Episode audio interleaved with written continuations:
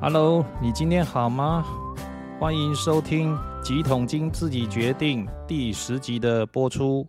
今天录音的时间是三月十三号。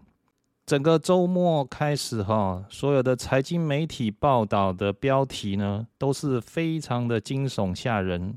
媒体呢，都好像在比比看哈，看谁比较狠一样，让许多读者呢看了之后呢，都担心受怕。不知道该如何的面对。到了星期一早上开盘没有多久，台湾股票市场呢盘中最多下跌将近将近两百点。没有多久呢，国际媒体就报道，美国联准会跟美国财政部还有联邦存款保险公司共同发表声明，将完全保障系股银行所有存款账户的资金。并且呢，提供一项至少两百五十亿美元的基金，提供合格的银行呢，以合格的资产为担保来做定期的一个融资，为期时间呢，大概是一年的时间。同时间并开启 Fed 原本就已经存在的贴现窗口，但是呢，提供跟上述这个基金相同的担保陈述，也就是说呢。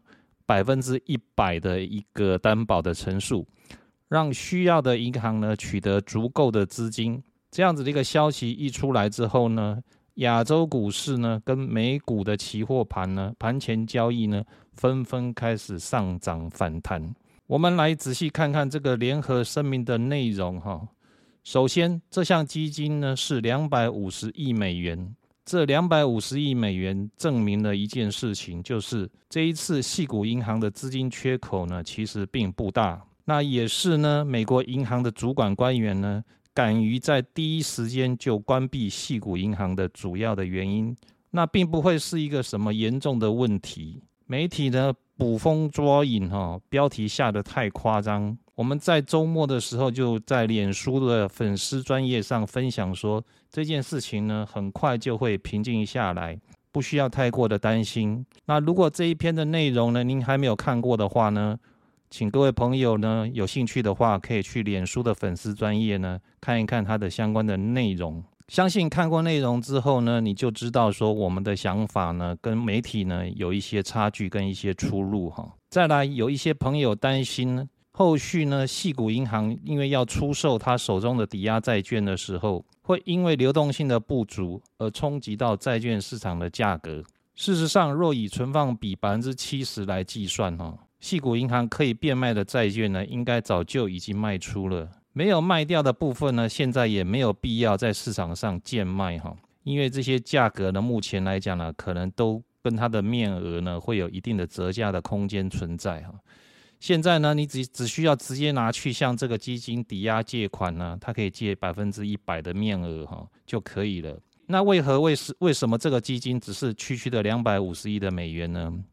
我相信哈，应该是周末的时候他们加班计算出来之后呢，所得来得到的数字。那如果这两百五十亿美元真的有不足的时候呢，只要再向联准会的窗口呢贴现呢，就可以解决了。也因为如此呢，所以他们才会同时间也关闭另外一家类似的银行，对数字货币友善的银行哈，Signature Bank。那很快的，我们相信金融市场会回到了原来的焦点之上，也就是通膨这两个字哈。所以呢，细谷银行所引发的这个短暂的山洪爆发呢，或者说是风狗浪呢，它来得快呢，去得也快。整件事情呢，应该就是到此为止了哈。那今天十三号呢，我们又在脸书的粉丝专业上呢分享另外一篇贴文。这一篇贴文主要是在分析这次系股银行挤兑的主要原因。事实上，就是它的客户的同质性与集中度太高的所致哈。那这些集中度与同质性高的这些公司呢，因为他们的讯息非常的快速，所以在很短的时间内瞬间同时提领他的存款呢，超过。这家银行的安全边际，所以呢，这家银行呢，完完全没有办法呢，在短时间内去应对面对，这是管理面的一个问题，跟操作衍生性金融商品是无关的。所以美国金融主管的机构的这些官员呢，毕竟大风大浪见过了，面对这样的事情，他的处理呢是非常的果断跟快速，两三下就解决掉哈。我们在这边呢，必须要给他们拍拍手了。我相信事实上这些事情对他们来讲呢，并没有造成太多的困扰，因为最棘手的问题呢，还是在于通货膨胀。接下来，相信联准会呢，必须专心一致，小心的面对通货膨胀的问题。这一个多月来呢，美国通膨的数据呢，让大部分的人上了宝贵呢，而且难得的一课啊，见识到了几十年难得一见的通货膨胀，它到底有多难缠。所以我相信今天应该很多人知道呢，为什么我们之前一再提醒的联准会的首要的任务呢，就是处理通膨的问题。这已经几十年就是如此的一个首要的任务。那金融市场的一个波动呢？目前越来越激烈的现况之下呢，我相信只有少数的人才能不断的事先提醒现在正在发生的事情。事实上，一开始其实它都没有太大的改变哈，就如同台积电一样，从头到尾它就不是巴菲特的买进，而是旗下基金经理人的所为。那市场呢，只是一厢情愿选择自己相信的方向来解读，也导致呢，今年以来的股市、债市、汇市呢，各走各个的路哈，毫无章法可言。背后潜藏的问题跟危机呢，就是联准会呢已经没有威信。我们他从误判通膨只是一个短暂的现象开始，到之前呢说通膨已经得到控制。联准会主席鲍尔在上次会议结束之后的记者会上。一共说了十几次的 “disinflation” 这个字，这个话音才刚落下没多久，通膨的数字又再度上扬。那我们在这个节目当中呢，一再的强调呢，说联准会这样子的一个失去威信呢，将会是金融市场动荡加剧的一个源头。如果不是细股银行挤兑的风波哈，抢走了大家的注意力，我相信。三月份的金融市场已经有共识，下一次的会议就是要提高两码。那事实上，这样如此激烈的一个变化呢，已经变成今年以来金融市场的一个常态。请问一下，长线的资金要何去何从？你要这些长线的操盘人，他到底该怎么样去面对？他到底该怎么样去配置他的资金？所以呢，我跟各位报告。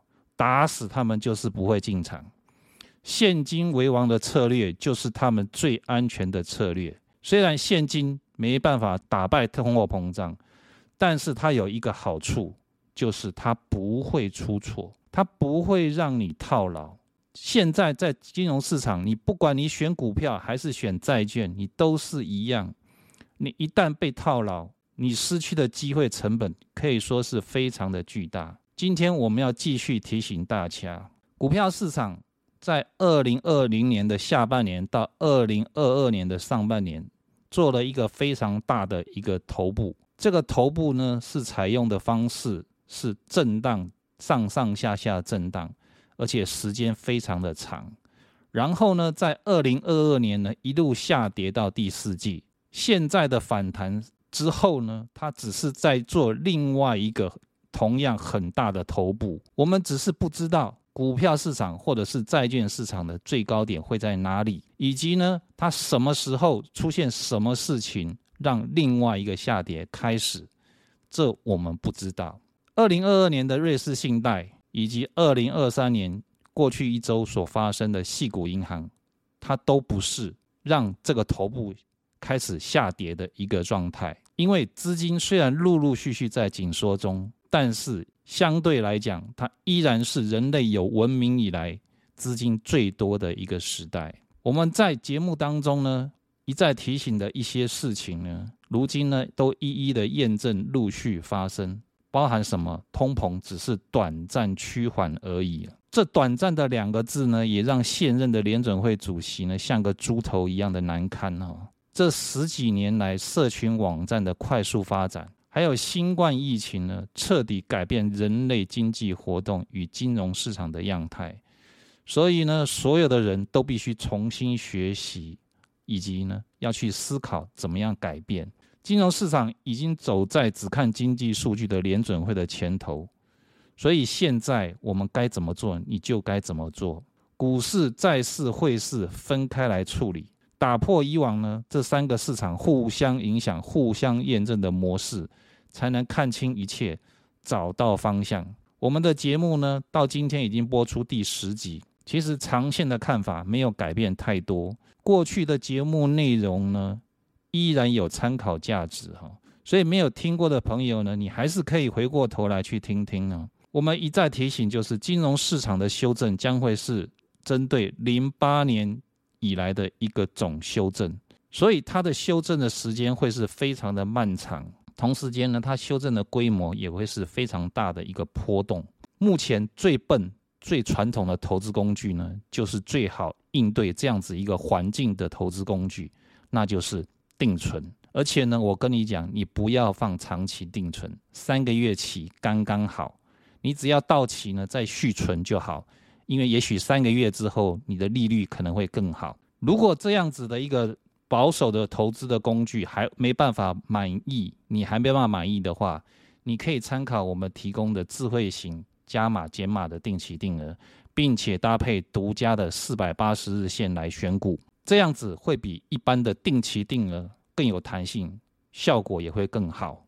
好了，今天的节目呢，我们就长话短说，不说太多哈，到此为止。祝大家操作顺利、健康、愉快。